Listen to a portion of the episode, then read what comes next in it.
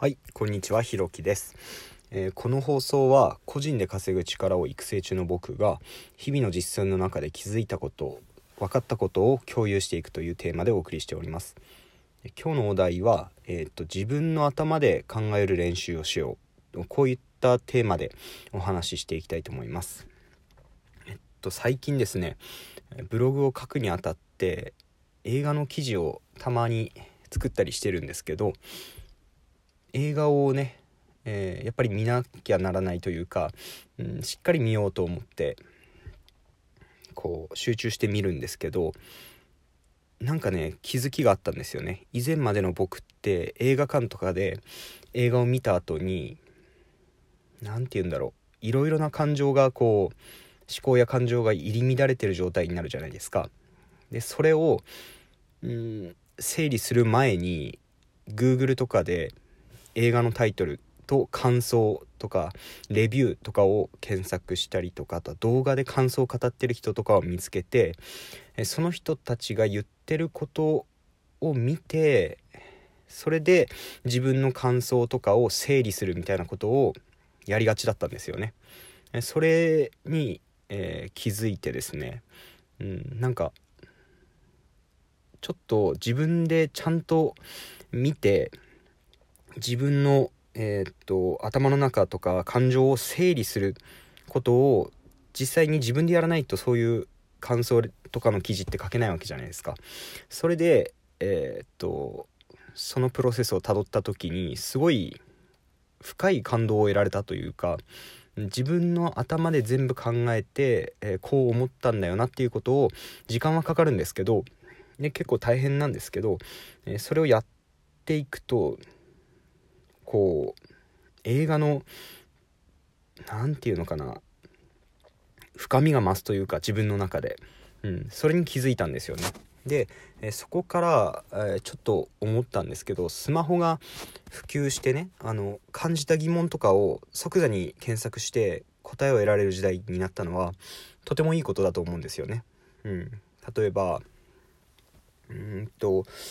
英単語とかえっ、と英単語わからない英単語の意味とかあとはお店の場所とかあと電車の時刻とかそういう客観的な事実うんと誰が観測してもっていうか誰からの視点に立っても同じ事実っていうことを、えー検索するのはとても便利なことだと思うしどんどんやった方がいいと思うんですよ。時間が短縮できるんでね。でもそれそういう部分があまりに便利だから僕らは映画のレビューとかあとは新しいサービスを利用した感想とか一人旅が人生にどういう影響を与えるかとかなんなんて言うんだろう自分の体験の、えー感想みたいなところにまでなんか正解を求めようとしてしまってる傾向があるような気がしたんですよね。うん、自分で、えー感じたことを自分で落とし前をつけるんじゃなくて手っ取り早く、えー他人にその答えを落とし前をつけてもらうことで100%の満足は得られないけど70%程度で、えー妥協するみたいな。そんな感じのこう Google の使い方 Google というかネットの使い方をしてしまってる気がしたんですよね。うん、だから何て言うんだろう。満足度が全体的に低くなっちゃうなと感じたんですよ。それをどこの分野でもやっていると。自分が感じたことを自分の頭で考えて、えーで落とし前をつける。この作業を怠ってしまうと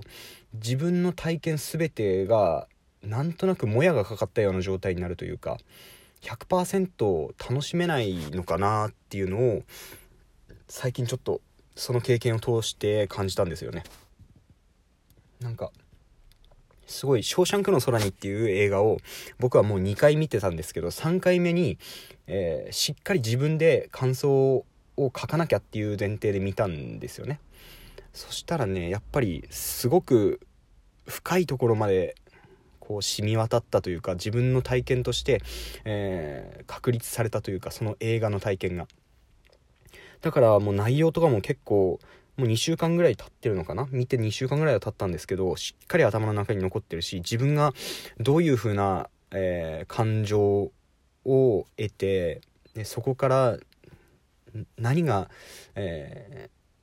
ー、何か自分の糧になったことみたいなのもしっかり覚えてるんですよね。だからこれを他の生活の中に当てはめなくちゃならないのかなって最近は思っています。うん、自分の体験したこと他人が、えー、他人の考えじゃなく自分の頭で自分の体験したことを処理して落とし込んでいくこれをやることで全ての体験がもっとクリアに、えー、自分のインプットとして蓄積されていくのかなっていうのをすごく感じましたね。うん。ということで、えー、っと、ちょっとまた整理がね、なかなかできていない状態なんですけども、うーんと、自分の頭で考える練習をしようというお話をさせていただきました。なんかね、どこかで、えー、思い当たる節があったりとか、ああ、なるほど、そうかもしれないっていう、えー、何か気づきがね、この中、この放送の中であればいいんですけど、ちょっと皆さんもね、もし、最近何をしてもあまり面白くないというか、うん、何かこう感動できないみたいな風に感じてる人は、自分の体験の答えをネットからこう探して、うん、こう、なんとなくまあ100%ではないけど70%ぐらいしか共感できないけどまあそれを自分の感想として持つみたいな習慣がいつの間にかできてしまっていないかっていうのをちょっと、うん、振り返ってみるといいかもしれないなと思いました。ということで、えー、今回は以上です。最後まで聞いていただいてありがとうございました。失礼します。